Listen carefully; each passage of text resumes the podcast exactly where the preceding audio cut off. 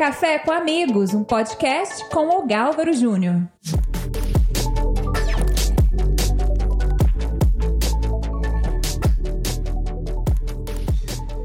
É isso aí, eu sou o Gálvaro Júnior, nosso podcast de hoje falando sobre liderança. Vamos tratar sobre educação financeira e alternativas de investimento. E para falar sobre isso hoje, eu estou recebendo o Renato. Tudo bem, Renato? Tudo jóia, Gálvaro. Muito obrigado pela oportunidade em falar sobre um assunto de extrema relevância para o mercado brasileiro. Bom, quando a gente está falando aqui num podcast sobre liderança, às vezes as pessoas falam assim: ah, nós estamos falando então de pessoas muito qualificadas, de líderes posicionados no mercado. Mas na verdade nós estamos falando sobre um propósito de liderança em qualquer nível da nossa vida, na sociedade, seja de um pai de família, de um trabalhador braçal, até os grandes investidores e lideranças de, de milhares de milhares. Nosso bate-papo hoje vem falar sobre algo que é importante para todo mundo: educação financeira. Então, vamos dividir em dois momentos, né? Alternativas de investimentos e educação financeira. Bom, qual a importância de fato da educação financeira? Mas antes de você falar sobre o assunto, vamos se apresentar. Fala da MyWay, fala da, do, dos investimentos, o que, que, que, que significa né, uhum. a, a, empresa que você trabalha.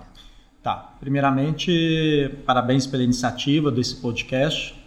Agradeço novamente a oportunidade de falar sobre educação financeira para os nossos ouvintes e dizer que o meu trabalho é um trabalho regulamentado pela Comissão de Valores Imobiliários, que é uma autarquia do governo federal que regula o mercado de capitais. E eu atuo desde 2007 nesse segmento, um chamado agente autônomo de investimentos, que a gente trabalha como preposto de alguma instituição financeira, de alguma corretora. E no caso a Mauê Investimentos, onde eu sou sócio sênior, representa a XP Investimentos. Dentro dessa plataforma a gente tem produtos e serviços à disposição para o investidor brasileiro ter condições melhores de investimentos, uhum. dado que a gente tem que respeitar o perfil, os objetivos, uh, e o propósito de cada cliente em relação às aplicações financeiras. Vamos começar pelas minhas indagações pessoais, né? Okay. Quando a gente está falando sobre uma instituição financeira e a gente pensa, por que, que eu vou colocar na XP, que eu nem conheço direito, uhum. através do preposto que é MyWay, é, ao invés de colocar no banco seguro, grandes instituições? Qual é o grande diferencial é, de uma operação de um para o outro? Isso, perfeito. É, nos Estados Unidos, na década de 70 e 80, era muito parecido com o que a gente encontra no Brasil hoje. Mais de 90% dos poupadores brasileiros, no caso lá nos Estados Unidos, estavam concentrados em grandes bancos, grandes instituições financeiras. Hoje, esse percentual é o contrário, mais de 90% estão via corretoras. E no caso do Brasil, hoje, mais de 90% continua com os grandes bancos. As instituições financeiras, como corretoras, elas trabalham hoje, na maioria das vezes, com plataforma aberta. Então você tem produtos e serviços ali de outras instituições financeiras também, de outras assets, de outros bancos, onde, por exemplo, um banco, emissor, ele tem um fundo garantidor de crédito, até 250 mil por emissor. Uhum. Então está mitigando cada vez mais essa questão de um risco de uma instituição financeira. Agora, é claro, tem corretoras e corretoras, buscar grandes corretoras, não estou falando só de XP, estou falando de tantas outras alternativas uhum. através dessas fintechs que estão vindo e revolucionando o mercado financeiro brasileiro. Quando a gente pensa, a pessoa pensa no dinheiro, pensa em segurança. Segurança. Então, tanto uma quanto outra, nós vamos encontrar hoje, pela regulamentação no Brasil, o mesmo nível de segurança. Praticamente o mesmo nível de segurança, porque ao adquirir o CDB de um banco, você corre o risco até 250 mil. Acima disso, o risco fica para todos. Uhum. Então, por exemplo... Eu na... sou seguro até 250 mil. 250 mil em cada emissor. Então, vamos supor, eu estou num grande banco, aplico um milhão de reais nesse grande banco, você está coberto só até 250 mil. Por exemplo, no caso da XP, você entra na plataforma e compra 4, 5 emissores diferentes. Nesse caso, você vai estar coberto em cada um ou seja, 250 parte mil. do meu dinheiro pode estar num banco, na outra instituição, no, outro, no meu milhão. Ou seja, eu estou garantido isso. No meu um milhão inteiro. Exato, exato. Eu não tenho um milhão, não, mas deve ser bom. bom, vamos lá. É, pensando sobre é, a XP, você falou que a XP hoje, no mercado, hoje ela é a, a maior. Corretora de valores independente. Isso significa o quê, praticamente? Olha, hoje ela tem até como parceira o próprio Banco Itaú, que adquiriu 49% das ações preferenciais uh, da XP, vendo, inclusive, essa futuro desse uhum. tipo de negócio aqui no Brasil. Ela é uma instituição brasileira? Isso, é uma instituição brasileira, nascida em Porto Alegre, depois mudou-se para São Paulo, hoje é a maior corretora do Brasil. Mas esse risco, como a gente já adiantou, né, ele é mitigado e aí o investidor está buscando cada vez mais informações e tendo acesso a produtos que não teria acesso dentro de uma, uma, um único banco, por exemplo. Então, uhum. dentro da XP você tem vários bancos, você tem várias assets, que são as casas gestoras de investimentos, de fundos de investimentos. Então, ela é um leque de opções muito maior. Nada impede também do cliente ter várias contas em bancos, em várias corretoras, para mitigar o seu risco. Falando sobre educação financeira agora propriamente, nós estamos dizendo de grandes investidores, de pequenos poupadores, de, de pessoas comuns, de trabalhadores, isso vale para todo mundo? Para todos.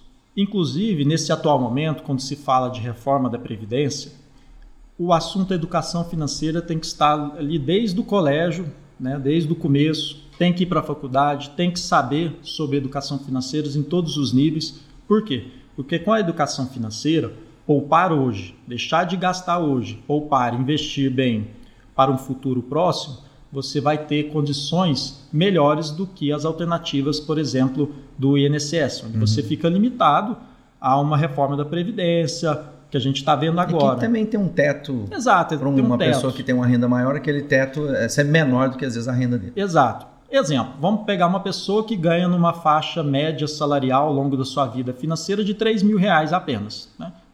No começo ele está ganhando mil, depois ele está ganhando 5 mil, vamos supor que ele fica numa média de 3 mil.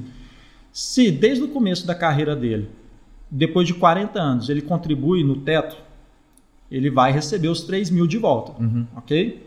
Contribuindo ali com 330 reais por mês. Se ele faz um investimento à parte de 330 reais também, como investimento financeiro, o valor acumulado, que é juros sobre juros ao longo do tempo, ao chegar lá nos 40 anos posteriormente, ele vai ter um patrimônio acumulado de superior a um milhão de reais, dado as, as atuais condições de juros. Uhum. Claro que no vai depender muito, exatamente, vai depender muito das condições das aplicações. Mas esse milhão geraria para ele hoje mais 5 mil, 5.500, quase 6 mil reais a mais. Ou seja, ele teria 3 mil do INSS e mais 6 mil de um plano privado uhum. de previdência, de alternativa de Seria o triplo da, da Exato. Renda. Pensando, pensando sobre o investidor, ou a cultura brasileira, que ainda é em uma cultura da poupança ou do investimento principalmente. Às vezes a poupança, na cabeça da pessoa, vou pôr lá na poupança literal, né? Na, na, na, numa aplicação determinada chamada de poupança lá. Ou investimento. A cultura brasileira hoje é eu não tenho que investir, eu não tenho condição de investir, ou o brasileiro é desorganizado financeiramente e às vezes não é o quanto eu ganho, mas acaba depois a equação é o quanto eu gasto, né? Exato. Então, em qualquer faixa salarial, nós vamos ter pessoas bem-sucedidas financeiramente e má-sucedidas. Nós temos pessoas que teve uma renda muito boa e tem quase nenhum valor de investimento na vida depois de muitos anos trabalhando. Isso. E do contrário, também a gente verifica pessoas que ganham pouco, mas sabem poupar, sabem investir, têm essa educação financeira e lá na frente ele vai se beneficiar disso. A questão é, do seu retorno, ou seja, do seu ganho, você teria que, no começo, já na primeira parte do seu ganho, você já retirar a parte que iria para investimento. Então, ganhei mil reais, vou tirar 100 para investimento, por exemplo, 10% da minha renda, e vou colocar no investimento. Os outros 900 eu posso gastar. Uhum. Agora, se você ganha e gasta para depois ver se sobra, aí não dá, aí nunca vai dar. Aí você vai aumentar a sua renda, mas você vai aumentar os seus gastos e aí nunca sobra. Ou seja, o investimento, seja ele qual for o tamanho ou o montante, ele entra no planejamento antes, né? Antes Até, dos gastos. Antes do gasto, porque depois que gastou, ou seja, gastar é fácil. É, gastar é fácil e é como você falou, às vezes você gasta mais do que tem, pega empréstimo para Acha que crédito. cheque especial é, é dinheiro seu, acha que cartão de crédito é dinheiro. E aí vai virando aquela bola de neve do efeito contrário, né? Ou seja, juros sobre juros para empréstimo, né? E não como aplicação. O ideal é você ter uma parcela ali de um percentual da sua renda já para aplicação financeira. Esse percentual vai depender muito de quando a gente começa. Se a gente começa muito cedo, vai ser próximo a 10% da sua renda. Se você começa mais tarde, vai ser mais próximo de 30% da renda. Então, hum. quanto antes começar a pensar em investimento, melhor, o esforço é menor. E aí eu estou falando sobre renda. Você ganha mil reais, 10%, 100 reais. Se você passa a ganhar 10 mil reais, então vai ser mil reais. Uhum. E ali, fielmente, depositando, investindo, para que aquele recurso, juros sobre juros, ao longo do tempo, vai te gerar uma renda futura lá na frente. Bom, é, logo depois nós vamos fazer um, um, um breve intervalo, nós vamos ter um outro bloco. Eu vou te perguntar como começar, tá bom? okay. Beleza, até mais.